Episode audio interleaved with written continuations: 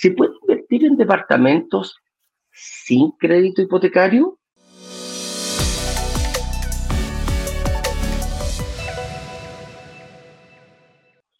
Y una de las, de las cosas que hemos dicho siempre acá, que la gente que está llegando recién lo va a ir descubriendo, es que eh, al momento, si, para, para, que se den condiciones de inversión, se tienen que dar, eh, como lo decíamos antes, condiciones de presión y temperatura. Primero es que haya un arrendatario, porque si no hay arrendatario en la propiedad que yo invertí, quiere decir que es mi propiedad y la estoy pagando yo. Y viceversa también. Si no hay un crédito hipotecario, si no hay una entidad financiera que financie eh, la parte que yo no lo he hecho, bueno, quiere decir que el departamento lo pagué yo quizás al contado 100%. Claro. Entonces, ¿se puede invertir en departamentos sin crédito hipotecario? Yo diría que como inversión no es recomendable. ¿ah? Yo creo que como inversión siempre tiene que haber un crédito hipotecario, el cual lo pague un tercero o en este caso, mejor dicho, el mismo activo, que el mismo activo vaya generando estos flujos necesarios para pagar el endeudamiento que yo asumí con una entidad financiera. Entonces, para mí la pregunta que si se puede invertir en departamentos sin crédito hipotecario, eh, es como, a ver, sí, no, depende. ¿Por qué? Porque hay gente que me puede decir, Eduardo, yo lo voy a pagar 100%, aquí está, compro y me da lo mismo, voy a ir recuperando mes a mes todo lo que mm, todo lo que me pagan de arriendo. Bueno, multiplícalo, cuánto te vas a demorar en recuperar toda esa inversión. Eh, para mí es un poco, un poco más lento. Entonces, el hecho de yo poder eh, apalancarme y conseguir estos créditos hipotecarios es la parte más importante que yo tengo que ver, eh, una de las aristas para mí como, como inversionista, de las cuales me tengo que preocupar.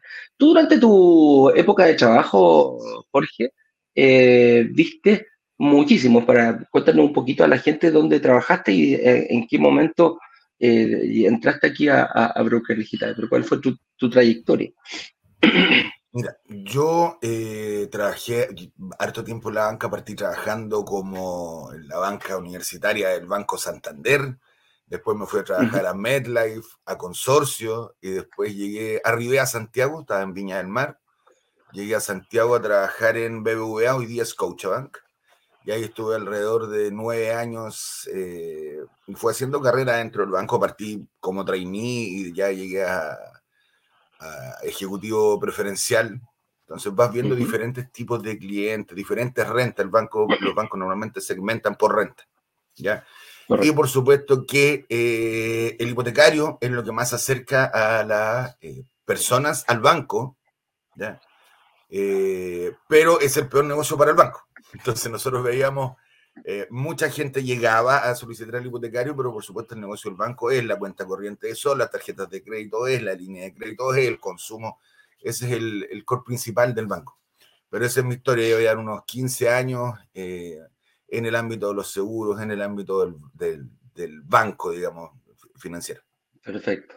Perfecto. Y ese, eso te llevó a, bueno, a llegar aquí a Brokers Digitales y tenemos un equipo, eh, logramos conformar un equipo de personas porque dijimos algo muy, importante.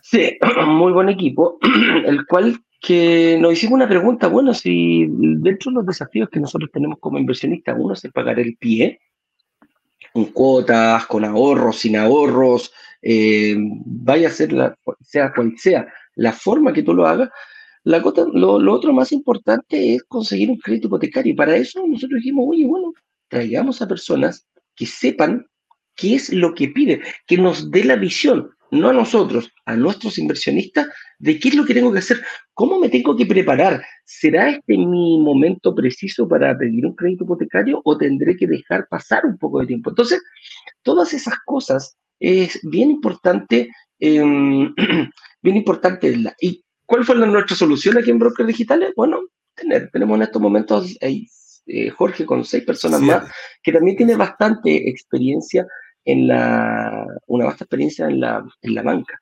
tanto en mutuarias, también. Eh, bueno, yo llegué a Brokers al principio, la reunión la hacías tú con el señor director, ahí, si hoy día tiene poco tiempo, en ese tiempo era peor, Sí. Eh, yo fui el primer analista que llegó en febrero del 2021 o sea, llevo más de un año y algo acá. Eh, y efectivamente, en el minuto de eh, hacer esto todavía más profesional, más preciso, eh, nos reunimos, conversamos ahí con, con, parte de recursos humanos, contigo, y vimos más o menos el perfil de lo que necesitábamos para poder entregar esta, esta asesoría, este, este análisis lo más cercano a la realidad a nuestros inversionistas. Y es así como se forma este, este tremendo equipo. O sea, tenemos 10, 20 años de experiencia en la banca dentro de los seis analistas que tengo ahí a, mi cargo. Y la verdad es que eh, son muy profesionales y, están constantemente poniéndose al día y preguntando por lo mismo. Queremos que, en el fondo, la información que les vamos a entregar sea la que, con la que se van a encontrar realmente al minuto de una evaluación. Correcto. Y, y eso es importante porque eh, tú dijiste, ¿con qué se van a encontrar nuestros inversionistas al momento de la evaluación? Y eso para mí em, es una de las cosas que marca la diferencia, porque el momento de conseguir la evaluación, cuando yo necesitaré un crédito hipotecario, varía muchísimo. Eh, hay personas que dicen, ok, yo puedo hacerlo ahora quizás, estoy en condiciones de hacerlo ahora y voy por una entrega inmediata. Hay personas que dicen, puedo ir en un año más. Yo puedo ir, prepararme durante dos o tres o cuatro años, dependiendo de eh, a qué me refiero y cómo está mi situación financiera eh, en ese momento. Entonces, aquí lo más importante no es cómo pagar el pie, sino es, nos vamos a enfocar hoy día en cómo ir conseguir esos créditos.